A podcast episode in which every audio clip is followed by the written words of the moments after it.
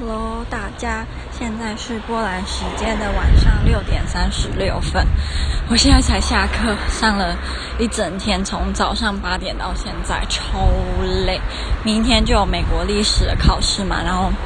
我们大家都很害怕会就是被挡，因为像我讲的范围很广，要读的东西很多，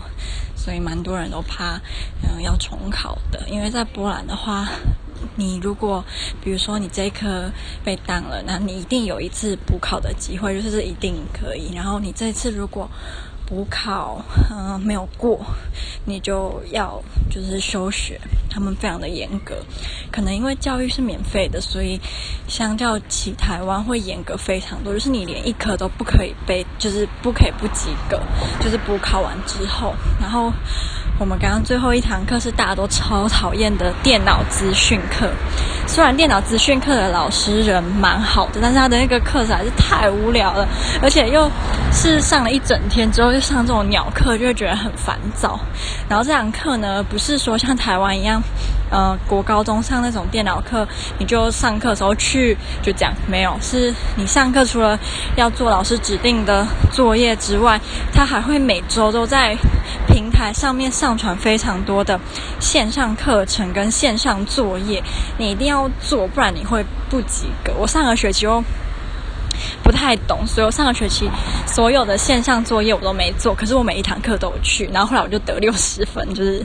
压线通过，可是这个学期他说我们每个人至少要得就是七十五分才能过。然后我有个同学，他每堂课都非常认真，然后每堂课都做笔记，电脑资讯课还会一直做笔记哦，然后就把老师讲的每个步骤都抄下来，他非常认真。然后线上作业他也几乎都会做，线上课程他也都会呃去看那些课程，然后听影片啊，做题目，结果他才得了五十五分，所以真的很。就是你不是说你只要每次去上课就可以过，你还要课余时间还要做很多其他的活动，所以就觉得还蛮麻烦的。想到这堂课大家都觉得头很痛，因为我们还有我们已经开始期末考了，从下礼拜开始就开始一大堆的期末考试，然后有一个我们呃英语学院底下的人，他们我们都有一种期末考，很特别是。这种口头考试不是，呃，你就坐在那边然后讲，差不多是这样，但是不一样的是，他没有规定说这些老师听你讲英文的老师一定要有四个，然后这四个要分别来自于英语语音学的老师，他就会听你的发音，呃，某些音不应该要 voice，或者是不应该要 devoicing 啊，他就会观察这些语音学上面你在发音的时候。不好的地方。第二个是文法课的老师，文法课就是可以挑你的文法。第三个就是单字课的老师，所以单字课老师就是我们辩论课的老师，他就会看我们的单字用的怎么样。第四个就是。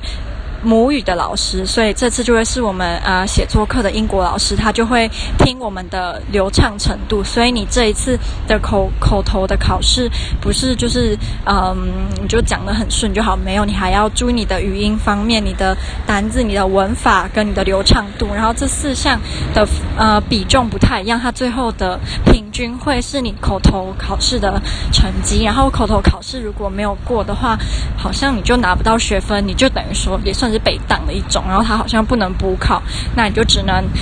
明年就是再重修一年来上课。我觉得跟台湾比的话，真的是严格非常多。呃，我之前就有听人家说，因为我们我们学校的英语学院是全波兰第一名的，所以很多高中生都希望能够来我们学校念我们英语学院的，所以他们不怕说教得太难或太严格，把学生。都当跑，因为就算你你走了，还会有很多学生要来念，所以他们是都上了非常的难，然后呃很考验你的成那叫什么实力，你只要没不小心一科没有准备好，你就要重念好几次。我们班那个男生啊，他就是。念了英语系，念了两次，两次都被挡，都失败，然后他就来念我们这个第三次。他说，如果他这个第三次再没有办法往下一年前进的话，他也不知道他该怎么办。好，那我现在要去超市买晚餐，因为好好累哦，我不想要自己煮了。虽然我前几天做那个，哎，就昨天啊，做那个日式酱烧饭很成功，很好吃，可是我没有就是做太多。哦，我跟大家讲我中午的一个糗事。就是呢，我中午的时候去一家嗯、以卖鱼卖鱼为主的餐厅，然后那个餐厅的人居然不会讲英文，我就在那边给他比手画脚。后来我就花了大概。九十几块台币买了一个，我以为是有一只很大的鱼，然后马铃薯跟菜，结果后来发现他送来的时候只有一条很大鱼，所以我就花九十块买了一条很大的鱼，然后没有任何其他东西，就是大家都觉得超白痴的。不过还好那条鱼还蛮好吃的，只是九十块，然后就只吃一条鱼而已，就觉得有点有点气愤。好，那就先这样，拜拜。